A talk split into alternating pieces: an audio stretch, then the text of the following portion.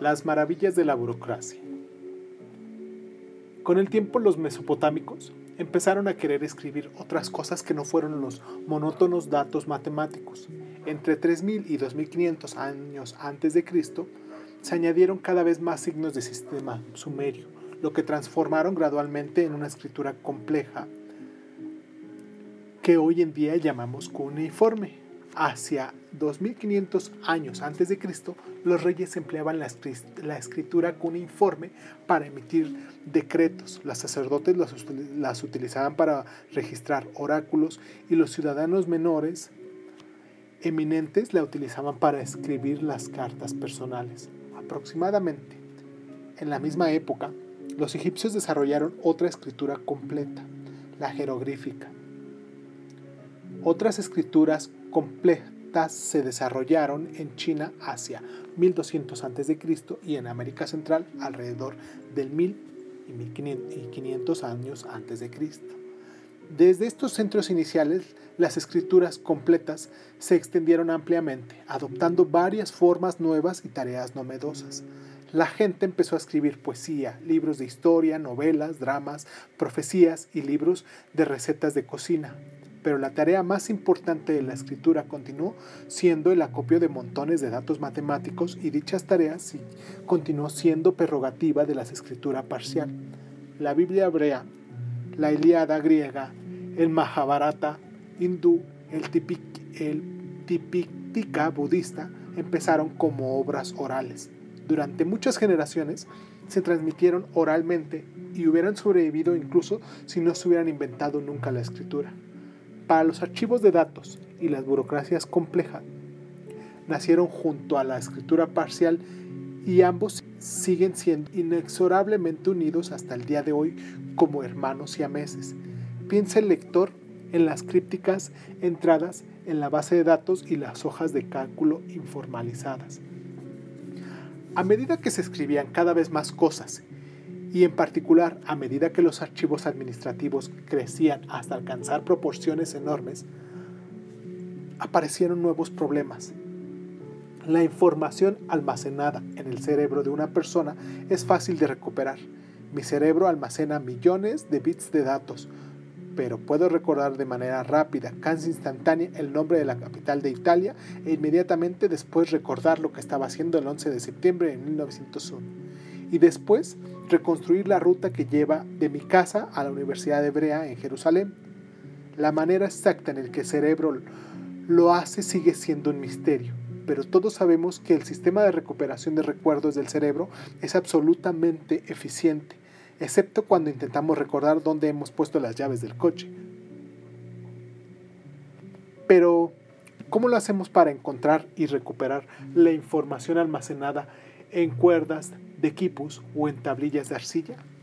Si solo tenemos 10 o 100 tablillas, esto no supone un problema, pero ¿qué ocurre si hemos acumulado miles de ellas? ¿Y cómo hizo uno de los contemporáneos de Hammurabi, el rey Simlim de Mari? Imaginemos por un momento que nos encontramos en el año 776 a.C dos habitantes de Mali se disputan la posesión de un campo de trigo. Jacob insiste en que le compró el campo a Esaú hace 30 años.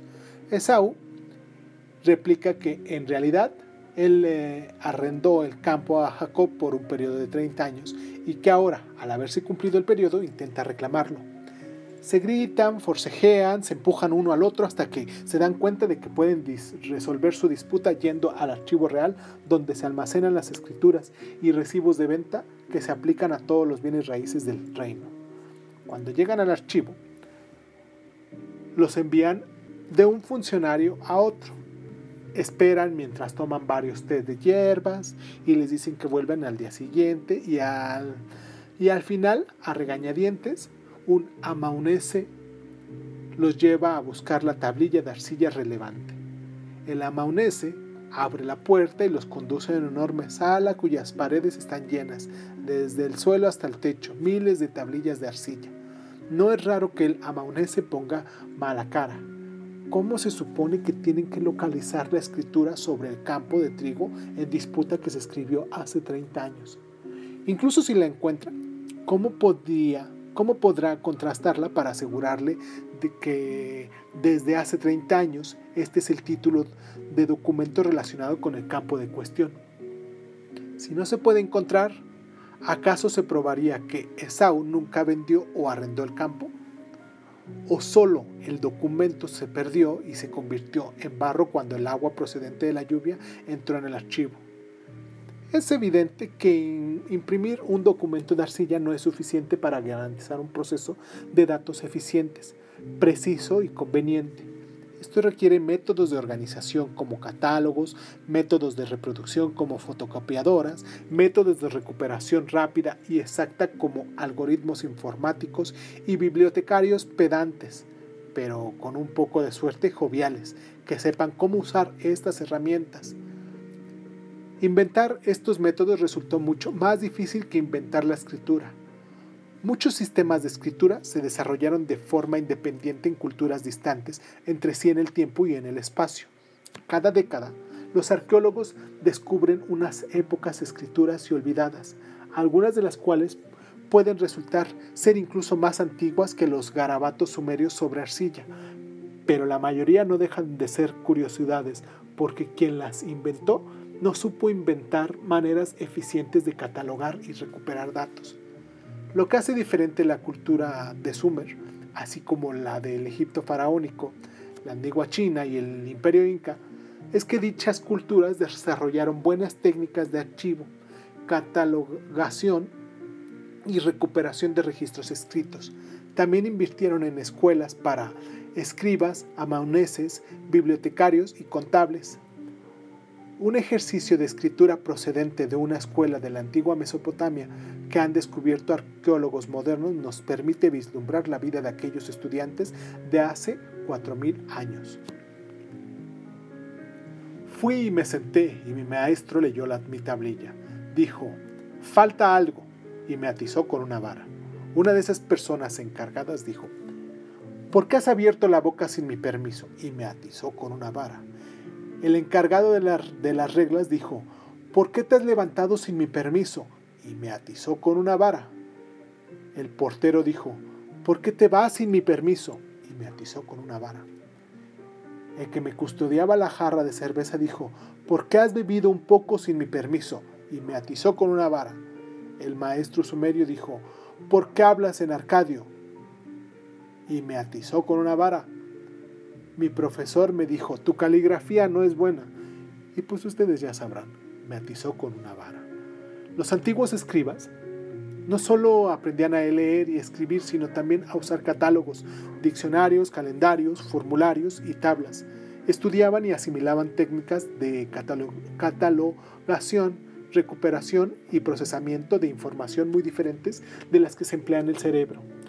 En el cerebro, todos los datos se asocian libremente, cuando voy con mi esposa a firmar una hipoteca para nuestro nuevo hogar, recuerdo el primer lugar en el que vivíamos juntos. Se me hace recordar nuestra luna de miel en Nueva Orleans. Se me hace recordar caimanes que me traen a la memoria dragones, lo que hace que me acuerde de The Rings Nails Nibelungs.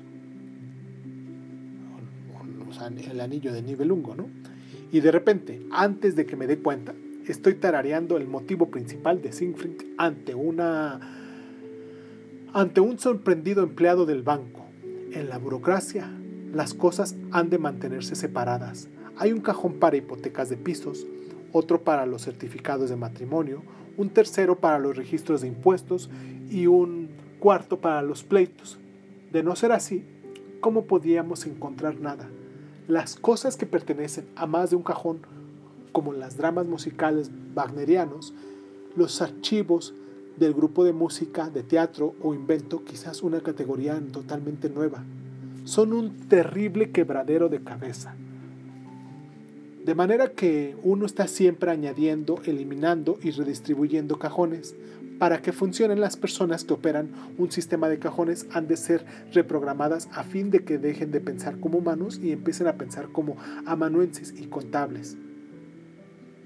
Como todo el mundo sabe, desde tiempos antiguos hasta hoy, los amanuenses y contables piensan de una manera no humana, piensan como armarios archivadores. No es culpa suya, Si no pensaran de este modo, sus cajones se mezclarían y ellos podrían prestar los servicios de su gobierno, su compañía u organización que requieren. El impacto más importante de la escritura de la historia humana es precisamente el cambio gradual en la manera en que los humanos piensan y ven el mundo. La asociación libre y el pensamiento holístico han dado paso a la complementación y a la burocracia.